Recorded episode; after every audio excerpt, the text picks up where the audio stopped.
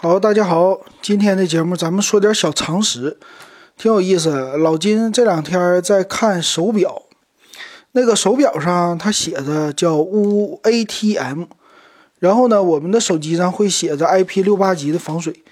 我在看一个手表的节目的时候，他在说，他说那个呃防水手表它不防水蒸气，哎，这个事儿我就联想到手机了。那 IP 六八级的防水手机到底防不防水蒸气？哈，水蒸气是干啥？就是咱们平时洗澡的时候能不能带这个手机进去？首先来说，结果是不能带，呃，它不防水蒸气。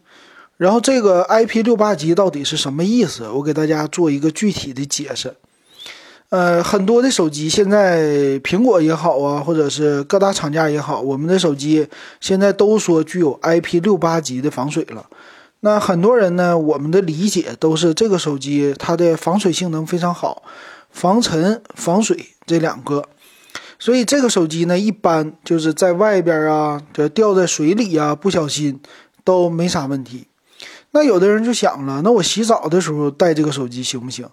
呃，洗澡的时候，手表、手机我都带着洗澡，你不是防水吗？那肯定没有问题。但是呢，这个我们的想法都错了。老金看了一下科普的材料，什么叫 IP 六八级的啊？IP 就是一个国际化的一个组织，咱们管它叫一个标准。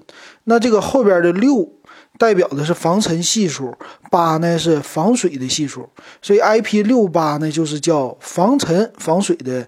这么一个标准，那首先来说，这六，它在 IP 六这个六呢是一个等级，防水系数从好像从零开始，零一二三四五六，最高的是六，表示什么？就是可以杜绝灰尘，不让那个灰尘进到你的手机里边。那后边的八也是一个系数，好像也是从零开始嘛，就零一二三四五六七八。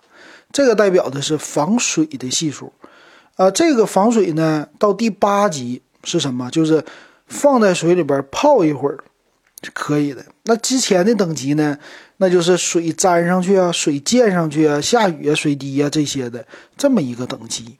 但是它有一个前提，这个前提很有意思，是说，呃，厂家和用户规定的约定的这么一个范围。约定的这么一个状态下，啊，到了它的是防水的等级。那什么叫约定的状态下？有的人就给咱们举例子了，说这个，呃，苹果拿苹果举例子啊，苹果手机 iPhone SE 或者 iPhone 七，他们写的是在什么情况下 IP 六八呢？水下一米能泡三十分钟。到了后来呢，它的手机升级了 iPhone 叉，它开始水下两米。啊，这个是在苹果的官网上详细参数介绍上有。到了现在，iPhone 十二呢，开始说水下有十米啊，多少米了啊？泡三十分钟。但是它的这个又有一个前提，是在清水下、静止下不流动这么个情况下，你泡的三十分钟。那这啥意思？实验室的环境，啊，这个叫 IP 六八级防水。但是有一个。这个呢，它不能够在流动的水，也就是你闲着没事在水龙头底下搁这洗手机，拿刷子给手机刷一刷，手机脏了，行不行？这个官方说不行，很好玩这个好事的网友就开始搁里边挖挖什么呢？小字儿。呃，官方这不介绍 IP 六八级防水吗？但是底下的小字说：“哎，你手机要是进水了，对不起，我不保修。”就这个事儿，这说的挺怪啊！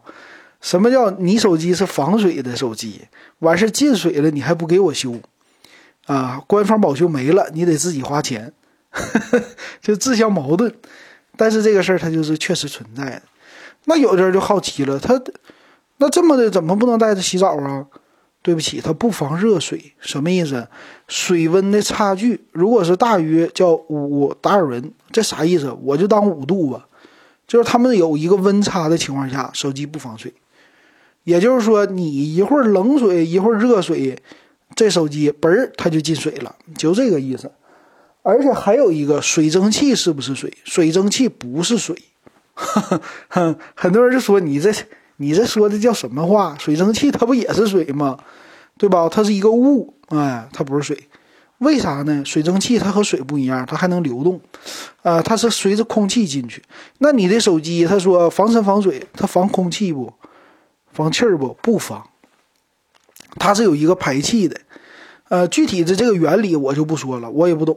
就咱们插耳机的，或者说咱们底下不有充电口吗？喇叭输出的这个，它是里边有一个通气的一个阀，好像是单向阀门似的。这个阀门从里边进气儿还是从出外边往里边进气儿？有这么一个东西，它是防空气的。水呢一般进不去，尘土一般进不去，但是空气能流通。这个是为啥呢？防止你的手机里边变成真空啊，应该就是这个意思。那这个手机防水它到底靠的是什么？哈，不知道大家有没有给自己的手机换过电池？老金呢？最近给同事的手机 iPhone 七换电池。iPhone 七呢，就是当年出来的防水手机啊，有这个 IP 六八的防水。你拆开的时候啊，在手机的一圈儿，呃，很容易看到的就是你如果换手机卡，你能看到手机卡出来的时候，在它的卡槽那一圈有一个小胶圈，黑色的。这个胶圈其实就是 IP 六八的一个关键。那在我们手机上。整个这个手机外框的一圈它都有一层小胶皮，这个胶皮呢就是胶垫儿，这个胶垫儿就是起到防尘防水的一个作用的。说白了就是这东西。那但是这个东西呢，它会是胶的嘛？只要是胶，它就会随着时间的呃流失，它会老化。所以用一段时间之后，比如你的手机用个三年，因为咱们的手机所处的环境是比较恶劣的，嗯。冬天、夏天，尤其东北这手机啊，它这个胶圈自然就有热胀冷缩的呃一个问题，所以呢，它的防水性是越来越差。那用热水还有用水蒸气，到底它为什么会进去的？是因为这个水蒸气会通过空气的流通，因为它里边有湿度啊，它是只是增大了空气的湿度，比如说九十多呀，慢慢的侵蚀你的手机。啊，就这么进去的。再有一个，他说：“那我是夏天，我是那个南方的，那夏天我手机也进水吗？湿度大，它不是。你得看啊，这个水蒸气是百分百的湿度，而且它是非常热的情况下，比如说蒸桑拿，比如说洗澡，这里边的热水的水蒸气，它是热胀冷缩，哎，进去的你的手机是不是？你的胶圈膨胀了。”空隙增大了，进去了，应该就是这个原理。所以说，无论是防水的手表，还是防水的手机，它都不防水蒸气啊。这个概念大家记住了，以后就不会带它去洗澡了。挺有意思吧？我为啥知道这个呢？我是看了一个呃小的介绍。我看那个绿水鬼，大家知道绿水鬼啥意思不？回头你要不知道，我再给你解释。很多人都知道，就是一个手表。